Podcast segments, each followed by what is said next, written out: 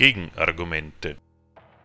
Informationen zu unseren Sendungen und unsere Kontaktadresse findet ihr auf unserer Homepage www.gegenargumente.at.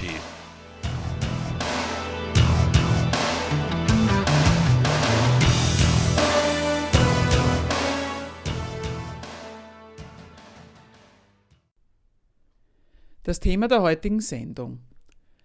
Antiterrorkrieg nächster Akt. Luftschläge und eine neue Allianzpolitik der USA gegen den Heiligen Krieg des Islamischen Staates. Im Zweistromland haben irreguläre Milizen es geschafft, zum regionalen Machtfaktor zu werden und einen islamischen Staat ausgerufen. Um seinen Bestand zu festigen und seine Reichweite auszudehnen, führen sie ihren Krieg. Im Westen wahrgenommen wird die neue Macht, die Teile Syriens und des Irak beherrscht, ausschließlich über die blutrünstigen Weisen ihrer Durchsetzung. Massenhinrichtungen überwältigter Feinde, Soldaten wie Zivilisten, brutale Vertreibung von Volksteilen falschen Glaubens oder falscher Loyalität, vor allem aber über die demonstrative Enthauptung von Leuten, die die Dschihadisten als Repräsentanten des Westens betrachten. Der Islamische Staat und seine Ziele werden vollständig unter diese barbarischen Praktiken subsumiert und weil sie dafür keine Rechtfertigung, keine guten, keinen guten Sinn gelten lassen, sprechen Politiker und Öffentlichkeit im Westen dem störenden Emporkömmling überhaupt jedes politische Motiv und jeden Zweck ab. Weder Religion noch Staat mag US-Präsident Obama dem Wüten dieser Krieger zugutehalten. Sie sind das reine Böse, das nichts will als die Vernichtung des Guten. Gewalt um der Gewalt, Mord um des Mordes willen. Der islamische Staat wird zum Feind der Menschheit deklariert, der vernichtet werden muss, um die Zivilisation zu retten. Gegen ihn ist alle Gewalt legitim und die Mithilfe aller Länder fällig. Der islamische Staat, abgekürzt als IS, selbst kann durchaus eine politische Lagebestimmung und politische Konsequenzen präsentieren, die angesichts der Lage Not tut.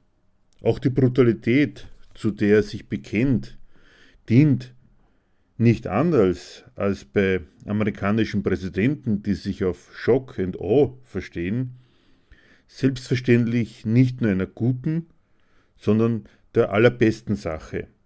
Eine Art programmatische Erklärung gibt IS-Chef Abu Bakr al-Baghdadi nach der Eroberung der Stadt Mosul in einer pathetischen Ramadan-Predigt ab, mit der er die Errichtung eines neuen Kalifats verkündet.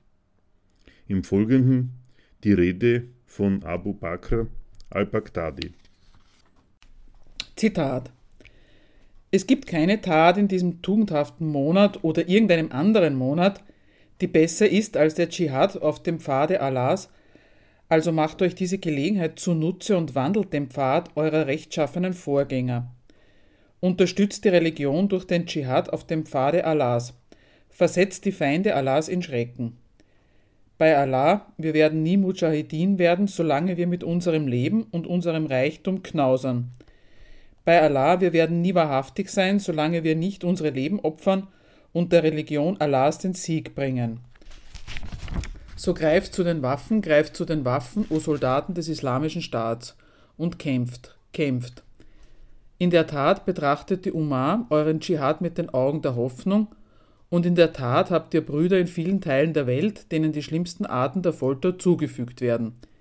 Ihre Ehre wird verletzt, ihr Blut wird vergossen, die Gefangenen stöhnen und schreien nach Hilfe. Waisen und Witwen klagen über ihr Elend. Frauen, die ihre Kinder verloren haben, weinen. Moscheen werden entweiht und Heiligkeiten verletzt.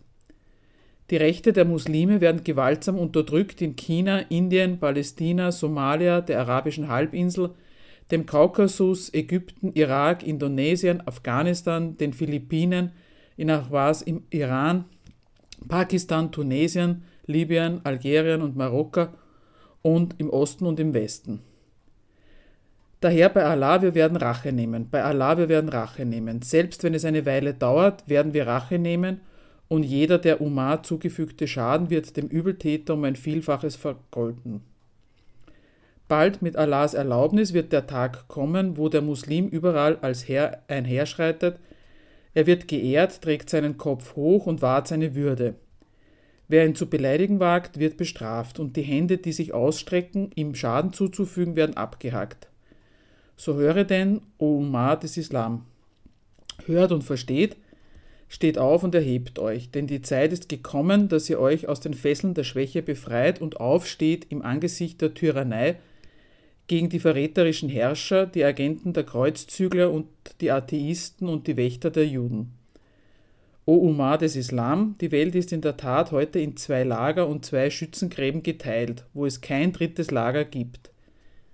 Das Lager des Islam und des Glaubens und das Lager des Kufr und der Heuchelei – das Lager der Muslime und Mujahidins überall und der Juden Kreuzzügler ihrer Verbündeten und mit ihnen des Rests der Nationen und der Religionen des Kufr, alle von Amerika und Russland angeführt und von den Juden mobilisiert. In der Tat waren die Muslime nach dem Fall ihres Kalifats besiegt.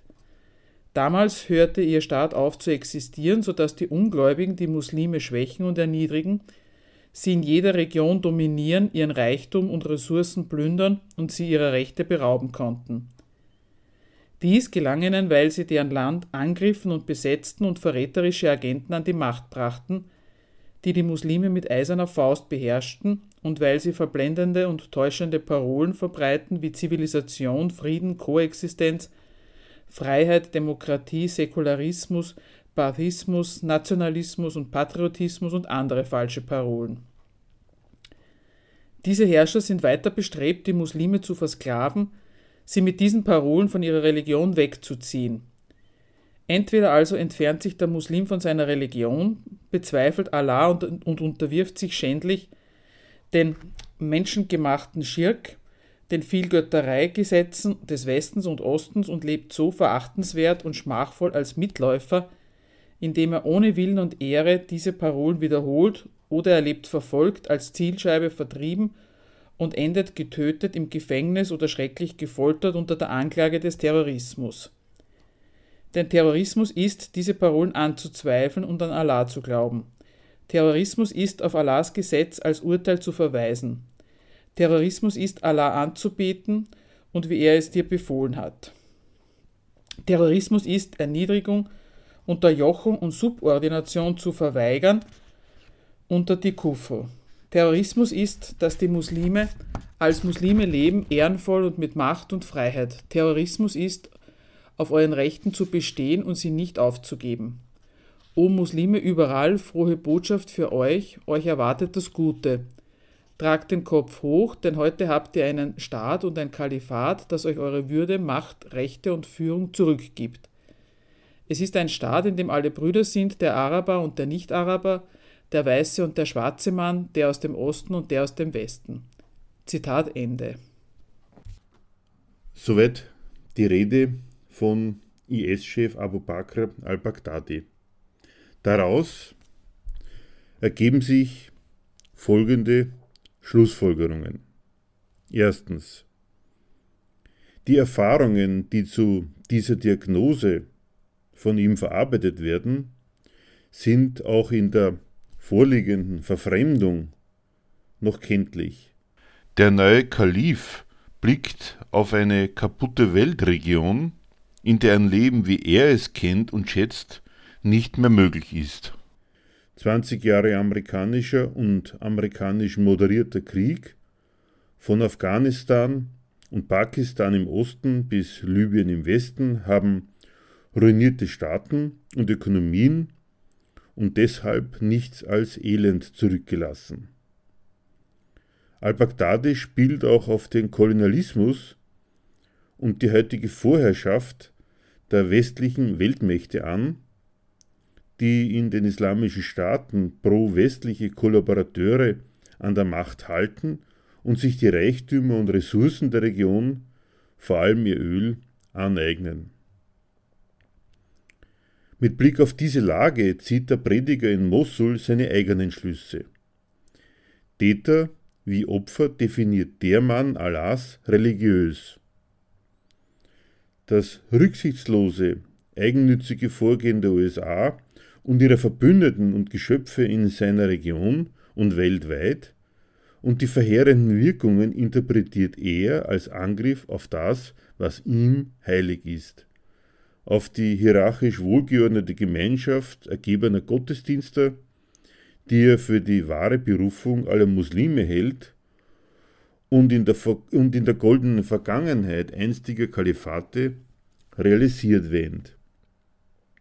Was ihn an den zunehmend desolaten Lebensverhältnissen in den Ländern, die der Westen frech als seinen Nahen Osten, sein Mittel ist, beansprucht, zutiefst empört ist die Arroganz der Macht, die dort am Werk ist und sich über alles hinwegsetzt und kaputt macht, was, wenigstens in seiner frommen Fantasie, einstmals Stolz und Größe der muslimischen Gemeinschaft ausgemacht hat. Im Elend und in der Verwahrlosung der Massen ebenso wie in den Gemeinheiten ihrer Herrscher und der auswärtigen Auftraggeber und Sponsoren erkennt der neue Kalif als das eigentliche Übel die Ohnmacht der rechtgläubigen Gemeinde und als das eigentlich Unerträgliche daran die Demütigung derer, die als Auftragnehmer des Allerhöchsten allen Grund haben, sich über den Rest der Menschheit zu erheben.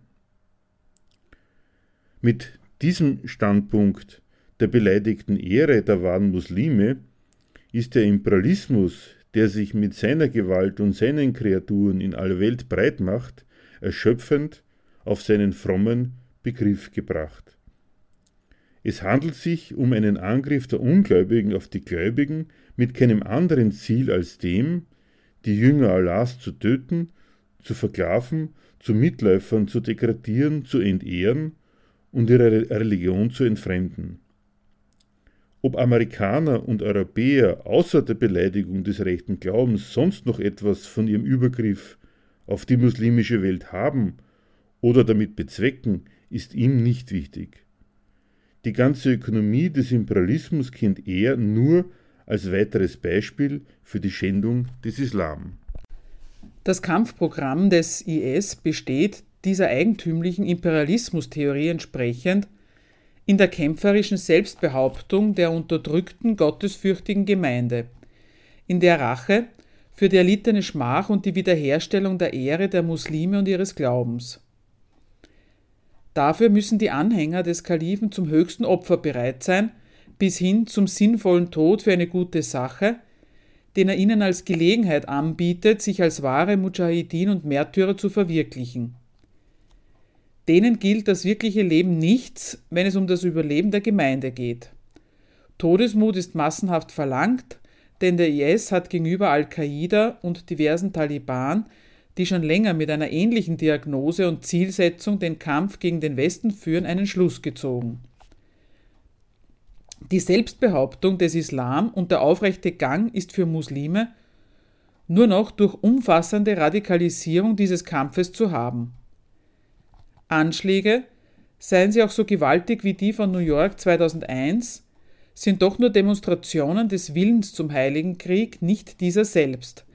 Nadelstiche eben, die an die Macht des Gegners gar nicht heranreichen.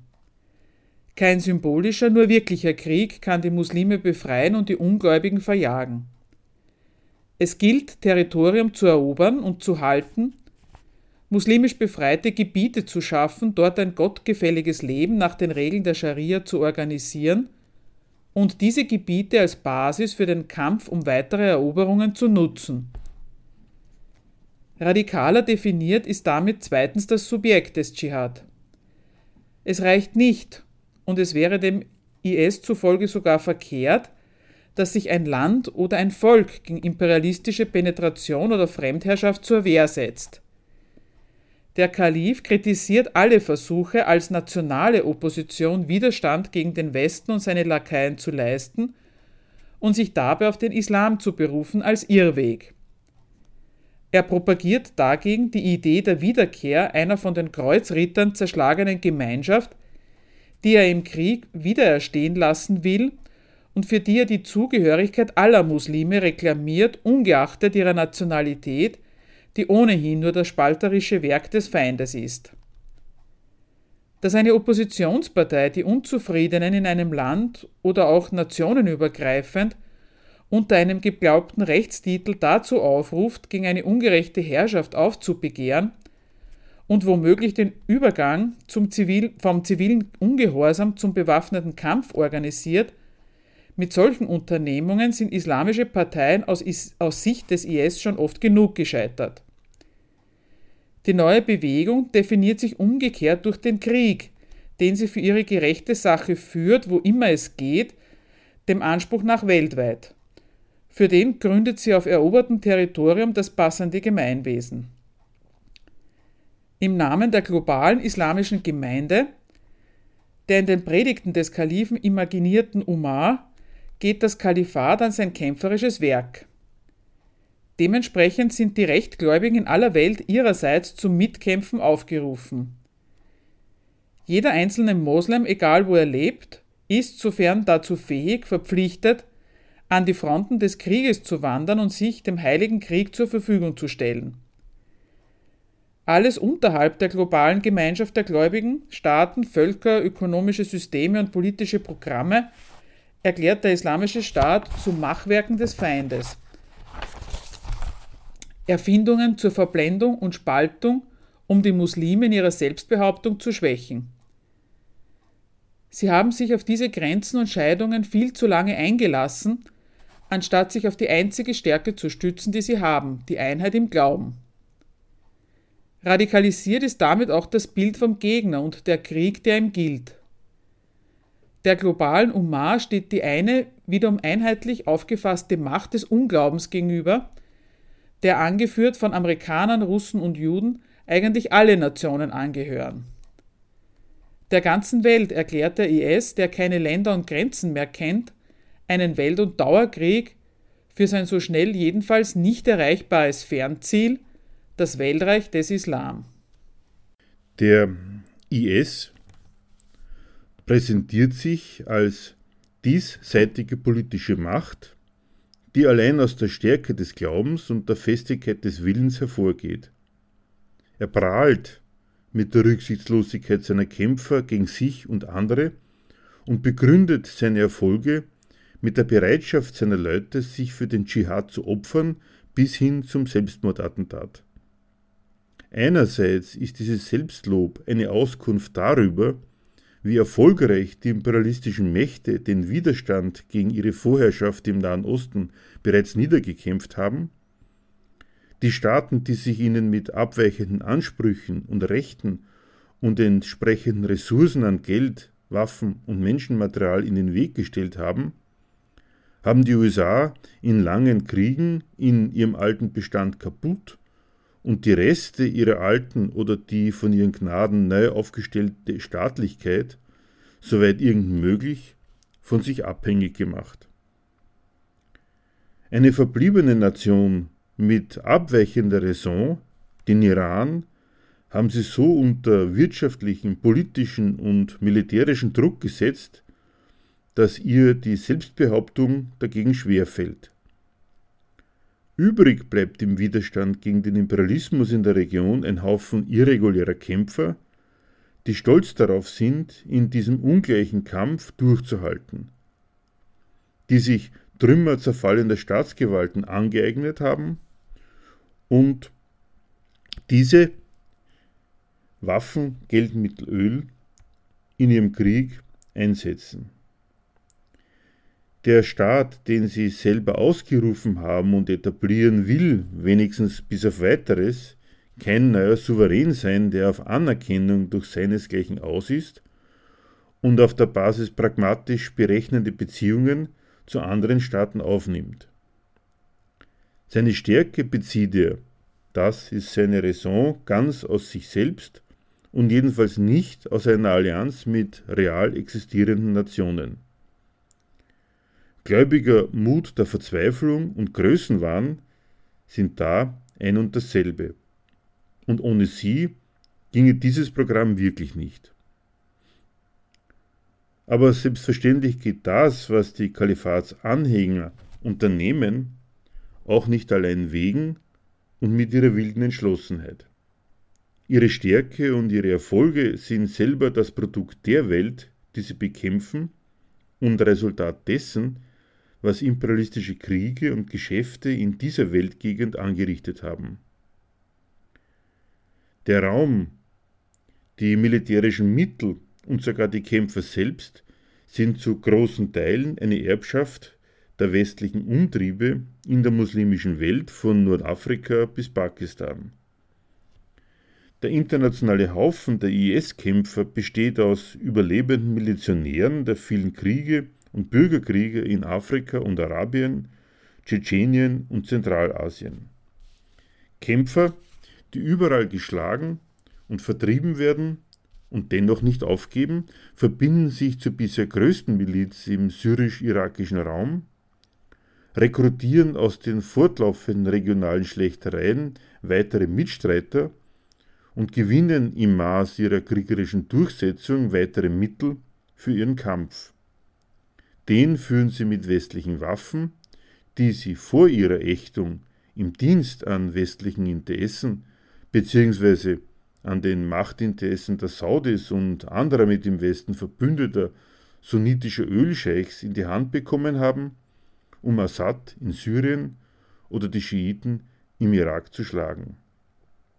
Oder sie haben sie von davonlaufenden irakischen Soldaten erbeutet, die von den USA ausgerüstet und trainiert worden sind, um einen Staat zu verteidigen, den sie gar nicht wollen.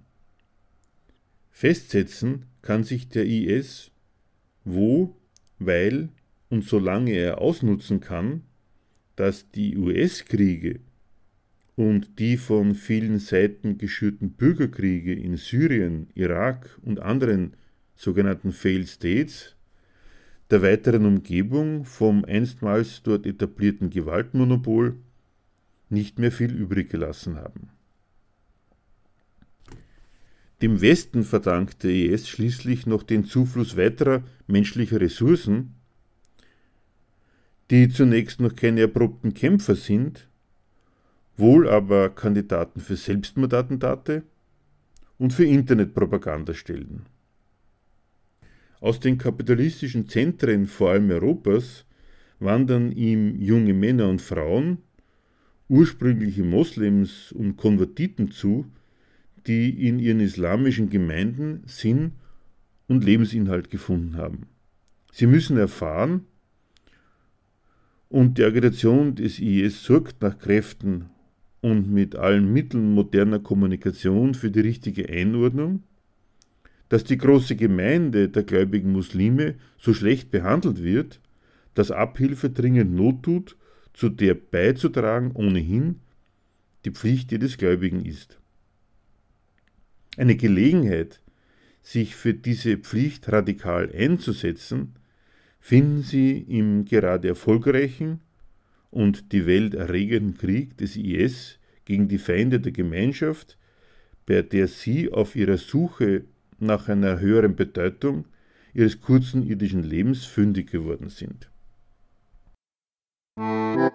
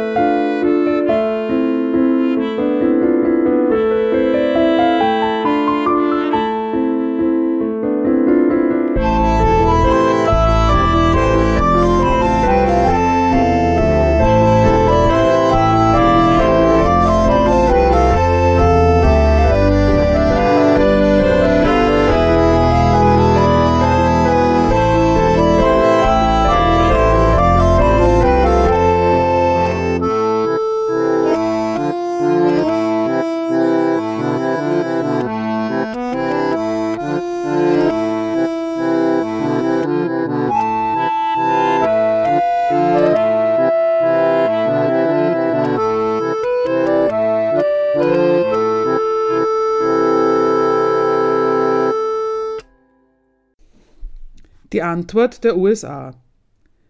Präsident Obama nimmt die erfolgreiche Expansion dieser Gruppe, ihren unerbittlichen religiös motivierten Kampfeswillen und den Anspruch auf globale Durchsetzung zur Kenntnis und ruft den IS noch vor Ebola und den Russen zum Hauptfeind aus. Der verdient keinerlei Achtung, er gehört ausgerottet.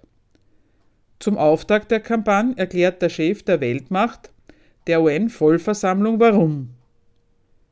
Zitat Der Glaube an permanente Religionskriege ist die törichte Zuflucht von Extremisten, die nichts aufbauen oder erschaffen können und darum nur mit Fanatismus und Hass hausieren gehen. Ich übertreibe nicht, wenn ich sage, dass die Zukunft der Menschheit davon abhängt, dass wir uns gegen diejenigen verbünden, die uns entlang der Grenzen von Volk oder Konfession, ethnischer Zugehörigkeit oder Religion spalten wollen. Kein Gott heißt diesen Terror gut. Keine Unzufriedenheit rechtfertigt diese Handlungen. Es kann keine Verhandlungen mit diesem Bösen geben, man kann ihm nicht mit logischen Argumenten beikommen. Die einzige Sprache, die solche Mörder verstehen, ist die Sprache der Gewalt.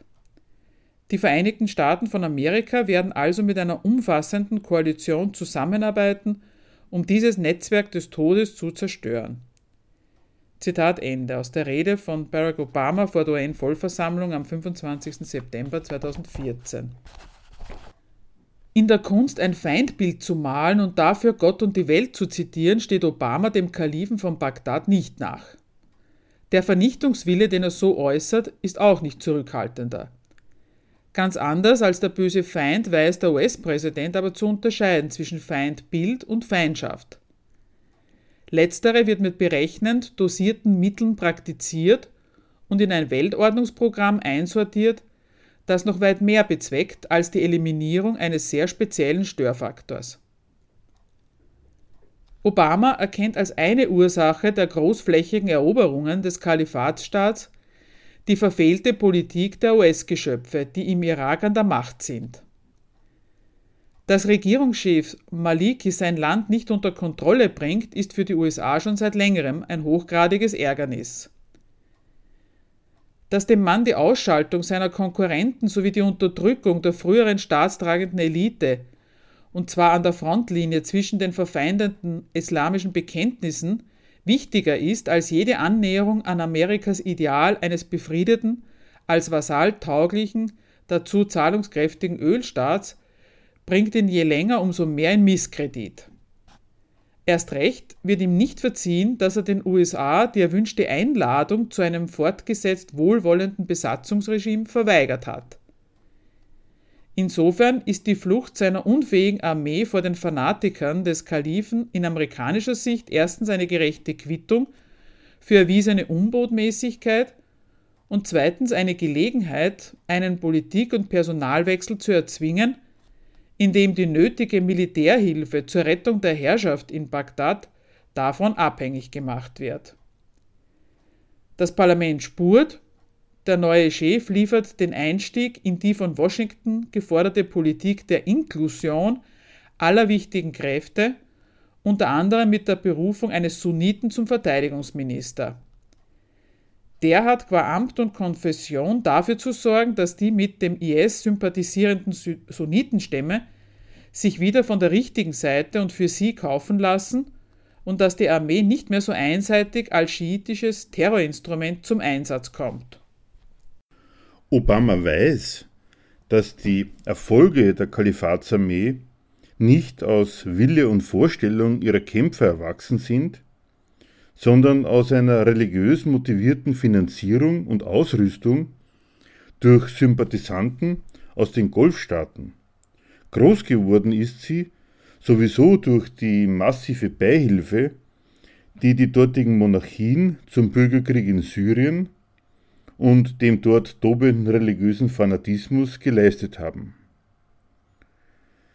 Dass diese Staaten, immerhin sind es ja Amerikas Geschöpfe, und altgediente Verbündete sich überhaupt der regionalen Weltordnung annehmen, ist an sich nicht schlecht. Ganz unerwünscht ist jedoch, dass sie das nicht immer im am im von Amerika gebilligten, wohlverstandenen Eigeninteresse tun, sondern unter ganz eigenen Ordnungsgesichtspunkten und mit selbstdefinierten Zielsetzungen. Und es ist vollends von übel, dass ihr großes Vorhaben nicht nur das eigene, sondern auch fremde Völker zur sittlichen Orientierung auf Mekka und zur politischen Ausrichtung auf eine der konkurrierenden Hauptstädte auf der arabischen Halbinsel zu erziehen, es an eindeutig proamerikanischer Stoßrichtung fehlen lässt, ja sogar antiwestlich verstanden wird, als eine Ungleichung zwischen Allah und Amerika.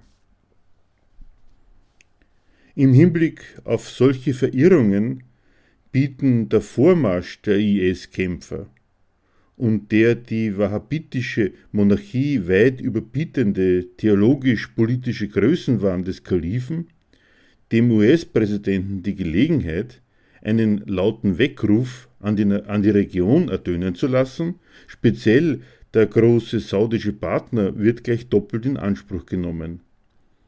Erstens für eine radikale theologische Delegitimierung des Unternehmens Kalifat, die strikte ideologische Ausgrenzung der antiwestlichen Gesinnung, die keineswegs nur die Köpfe der IS-Kämpfer beherrscht, aus dem Spektrum des islamisch Zulässigen und die autoritative Klarstellung, dass der richtig verstandene Glaube allemal die herrschende Weltordnung heiligt und nicht umstürzen will. Nicht zuletzt im Interesse der unbedingten Glaubwürdigkeit dieser Überzeugungsarbeit werden die Golfstaaten zweitens genötigt und ermächtigt zu zeigen, was ihre Piloten gelernt haben und mit ihrer von Amerika gekauften Luftwaffe anstellen können. Mit gemeinsamen Luftangriffen auf IS-Stellungen stellen die USA eine aktive Kriegsallianz her, die auf optimale Weise eine gewisse Anerkennung der Ölmonarchien als strategisch brauchbare Akteure verknüpft mit ihrer Einordnung in Amerikas Kriegsszenario und damit unter Amerikas Führung. Dieses Kriegsszenario enthält eine Festlegung, die erst einmal wie eine Selbstbeschränkung der USA aussieht und von Fanatikern der amerikanischen Militärmacht auch glatt als Schwächezeichen genommen wird. Mit Kampftruppen am Boden greift Amerika nicht ins Geschehen ein.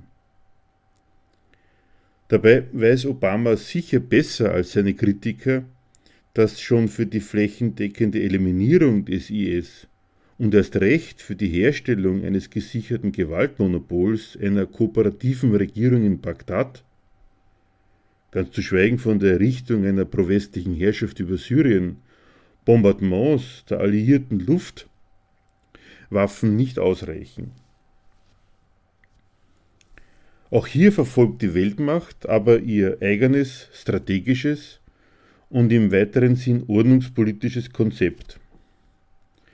Wo sie einen Kriegsbedarf entdeckt, also definiert, engagiert sie sich keineswegs automatisch selbst als kriegführende Partei, dass das aufwendig und gar nicht unbedingt zielführend ist, im Gegenteil höchst kontraproduktiv sein kann, das ist eine Lehre, die Obama aus der unhandlichen Hinterlassenschaft der Bush-Kriege gezogen hat. Seine Strategie heißt Leading from Behind. Die Weltmacht lässt kämpfen, speziell da, wo es auch für die eigene Seite teuer und blutig wird. Dabei geht es keineswegs bloß um die Einsparung von Aufwand und eigenen Opfern. Eine solche Strategie fügt sich auch, jedenfalls nach derzeitigen Ermessen der US-Regierung, viel besser ein in eine Weltordnungspolitik, die darauf setzt, das Eigeninteresse anderer Souveräne für die Erhaltung oder Herstellung von Verhältnissen, die Amerika nützen und passen, zu funktionalisieren, nämlich zu mobilisieren und bei Ausstattung und Unterstützung zu lenken. Das minimiert, wenn es gelingt, nicht nur ganz entscheidend den Aufwand, den die Weltmacht sich leisten muss, um die Staatenwelt unter Kontrolle zu halten bzw. zu bringen, die schafft sich damit wo immer nötig ein Umfeld von Staatsgewalten, die ihre Raison auf Kooperation mit Washington ausrichten. Für diesen Effekt ist es gar nicht unbedingt schlecht, kann es sogar produktiv sein, wenn die Bereinigung eines Störfalls sich hinzieht. In den grob geschätzt zehn Jahren, die Obama für den Endsieg über die bösen Religionskrieger des IS veranschlagt, sollten sich in der Region auf alle Fälle ein paar gewohnheitsmäßig verfestigte, nützliche Beziehungen der engagierten Machthaber zu ihrem großen Patron in Washington herstellen lassen. Beziehungen auf Basis einer Kriegsallianz, was noch allemal die beste Prämisse für eine imperialistisch brauchbare Völkerfreundschaft ist. Im aktuellen Fall und für sofort kann Obama noch vor der irakischen Armee, die erst unter US-Regie neu aufgebaut werden muss und langfristig ein unterwürfiges Verhältnis zu Amerika garantieren soll, als Fußtruppe die Kurden in die Schlacht schicken. Das Eigeninteresse, auf das er sich bei denen verlassen kann, ist zum einen das unmittelbar Defensive. Kurdische Gemeinden und Gemeinwesen gehören zu den ersten Opfern der Offensive des Kalifen, sind andererseits keineswegs wehrlos sondern zu einigen fähig, kampfeswillig und insofern brauchbare Hilfstruppen. Zum anderen verbinden sie mit ihrem Engagement die Kalkulation, ihrem historischen Ziel eines eigenen Staates als Verbündete an der Seite der Weltmacht einen vielleicht entscheidenden Schritt näher zu kommen. Mindestens festigen sie auf die Art ihre Autonomie im Norden des Irak.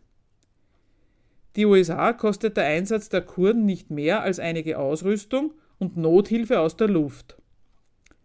Die fein dosierte Allianz mit Kurden unterschiedlicher Staatszugehörigkeit beschert ihnen freilich ein paar zusätzliche Spannungselemente im Verhältnis zu ihrem östlichsten NATO-Verbündeten, die allerdings, was die Perspektiven der politischen Ordnung in der Region angeht, gar nicht unbedingt von übel sein müssen.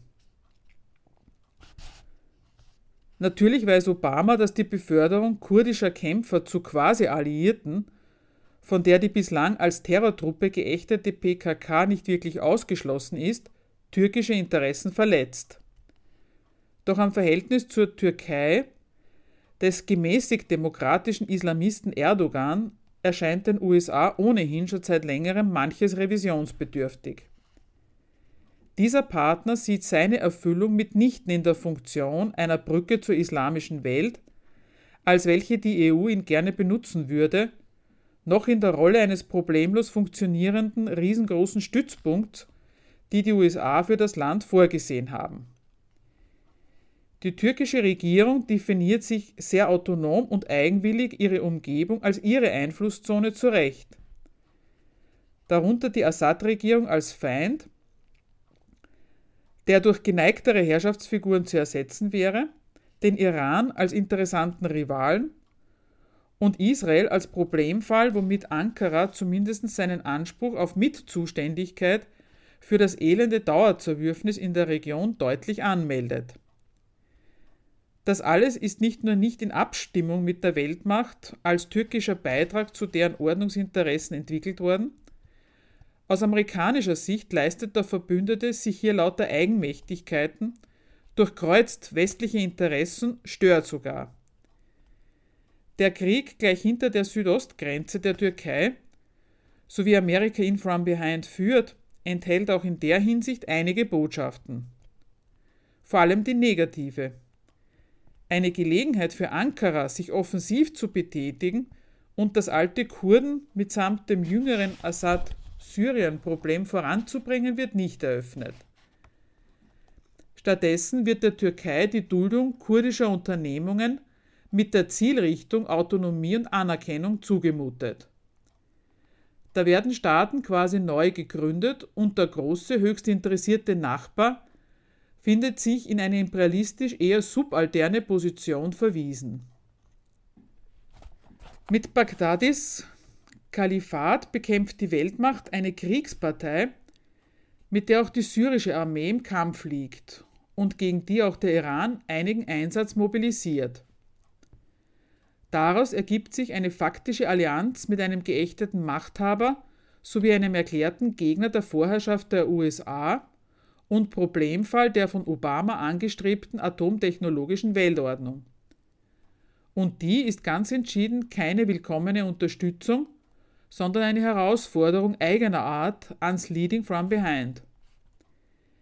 Im Fall Syrien entschließt sich der US-Präsident zu dem interessanten Schritt, eben die pro-westliche Anti-Assad-Opposition, der die eigenen Fachleute vor kurzem noch jede Fähigkeit zu wirksamen Widerstand abgesprochen haben und die weder neben den militanten Radikalreligiösen noch erst recht gegen die IS-Milizen eine Chance hat, Ausbildung und Waffenlieferungen zu versprechen und selber die IS explizit ohne Rücksprache auf syrischem Boden zu bombardieren. Damit ist zumindest mal klargestellt, dass die in Ungnade gefallene, auf die demokratische Abschussliste gesetzte Staatsspitze in Damaskus durch den gemeinsamen Feind jedenfalls nicht rehabilitiert wird. Was die iranischen Kampfeinsätze betrifft, so betreibt die US-Regierung den Aufbau der irakischen Armee unter amerikanischer Regie auch zur Vorkehrung dagegen, dass der Iran bei seinem westlichen Nachbarn zu viel Einfluss bekommt oder sogar bei der Abwehr des, der, des IS das Heft in die Hand nimmt. Aus der mit harten Sanktionen arrangierten Zwangslage die den Staat zur Aufgabe seiner schon allzu weit getriebenen Autonomie und Konkurrenz um die regionale Vormacht erpressen soll, wird Iran ohnehin nicht entlassen. Die Ausgestaltung des Kriegs gegen den IS zum Fall für Amerikas Weltordnungsanspruch und für dessen Durchsetzung per Leading from Behind beschränkt sich nicht auf die Region und eine handfeste praktische Status- und Funktionszuweisung an die dortigen Machthaber. Mit dem Ort, den er sich für seine weltöffentliche Kampfansage an das Kalifat und dessen herostratische Akteure aussucht, und mit dem hohen Ton, den er dort anschlägt, fasst der Chef der Weltmacht gleich die ganze Staatenwelt ins Visier. Strategisch absichtsvoll leistet Obama sich den Scherz, vor der UN-Vollversammlung in seiner Brandrede gegen das Zitat Geschwür des gewalttätigen Extremismus Zitat Ende erst den Muslimen ihren Glauben zu erklären und dann die Pädagogik für den Fortschritt der Welt zum ewigen Frieden in Anspruch zu nehmen. Zitat der Islam lehrt den Frieden. Muslime in aller Welt wünschen sich ein Leben in Würde und Gerechtigkeit. Und wenn es um Amerika und den Islam geht, dann gibt es kein Wir und Sie, dann gibt es nur uns. Denn Millionen muslimischer Amerikanerinnen und Amerikaner sind fester Bestandteil unseres Landes. Es ist eine der Aufgaben aller großen Religionen, eine Brücke zwischen Glauben und einer modernen multikulturellen Welt zu schlagen.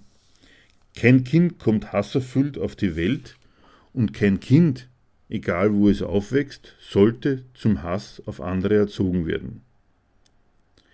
Wir dürfen es nicht mehr tolerieren, dass selbsternannte Kleriker Menschen dazu aufrufen, unschuldigen Schaden zuzufügen, nur weil sie jüdisch, christlich oder muslimisch sind. Es ist Zeit für einen neuen Pakt, zwischen den zivilisierten Völkern dieser Welt, der darauf abzielt, die Wurzel von Krieg, von Kriegen zu entfernen. Die Verblendung junger Menschen durch eine Ideologie der Gewalt. Zitat Ende aus der erwähnten Rede Obamas vor der UN.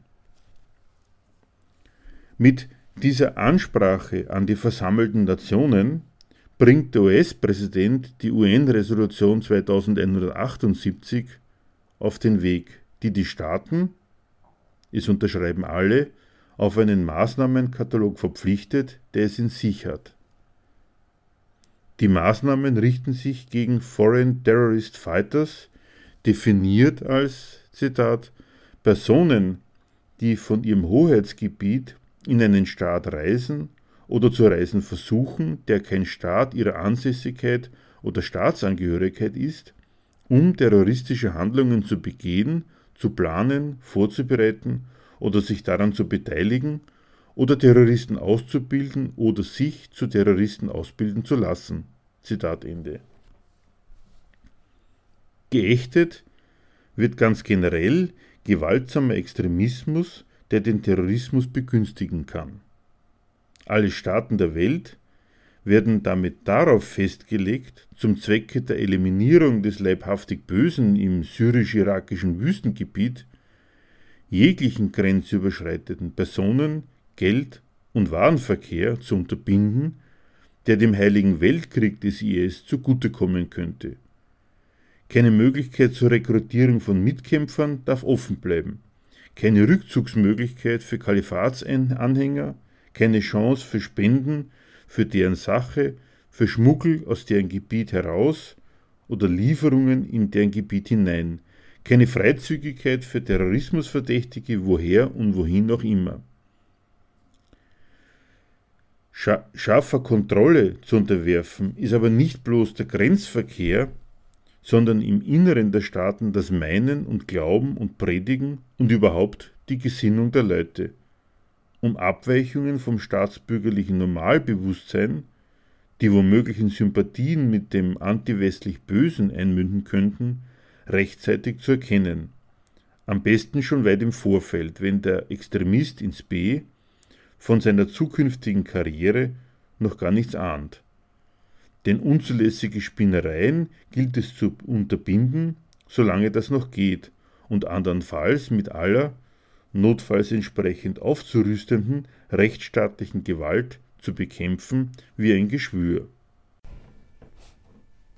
Die Resolution geht durch in der UNO, weil die Gewaltmonopolisten, die sich die Herrschaft über den Globus teilen, schon von sich aus und seit jeher größten Wert darauf legen, den Hass, zu dem ihre Landeskinder fähig sind, kontrolliert in die richtige Richtung zu lenken.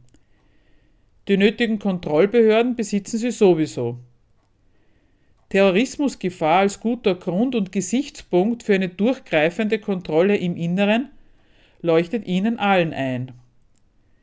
Dem problemlos abgerufenen Konsens der regierenden Machthaber fügt die UN-Resolution jedoch ein nicht unwichtiges Moment hinzu.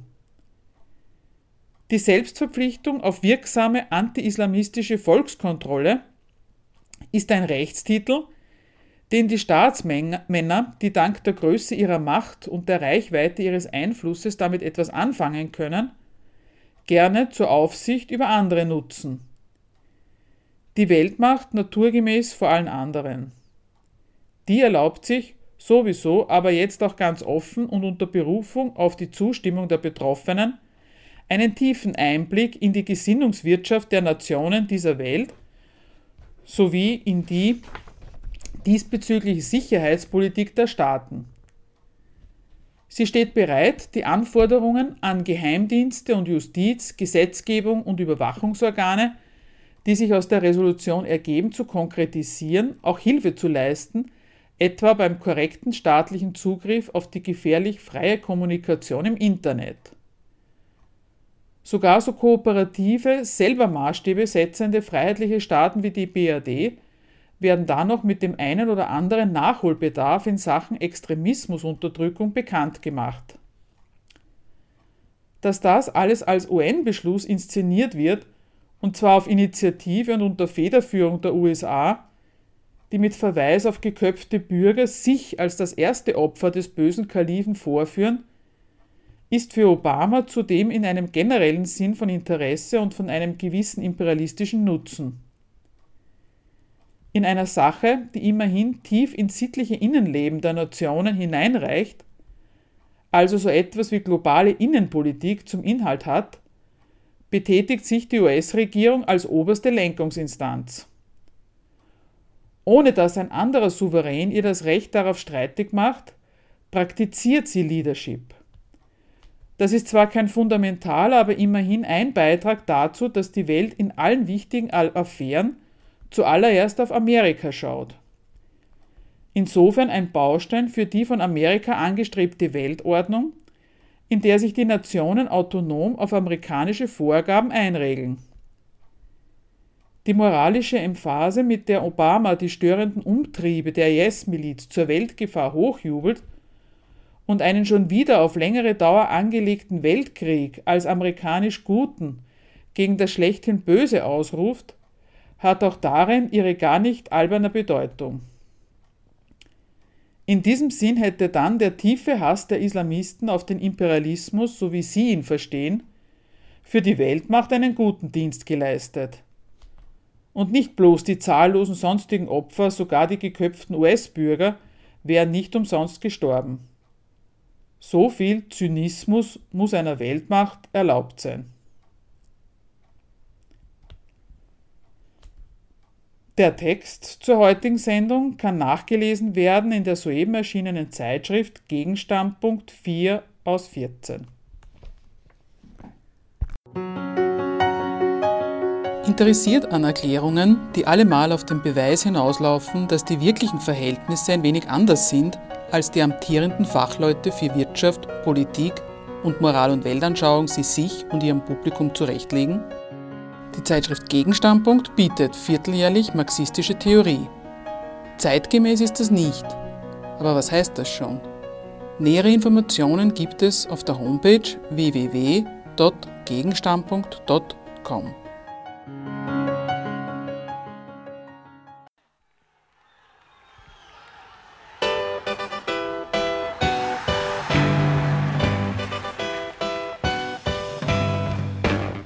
Diskussionsbeiträge und Kritik zu unserer Sendung verweisen wir wie immer auf unsere Homepage www.gegenargumente.at.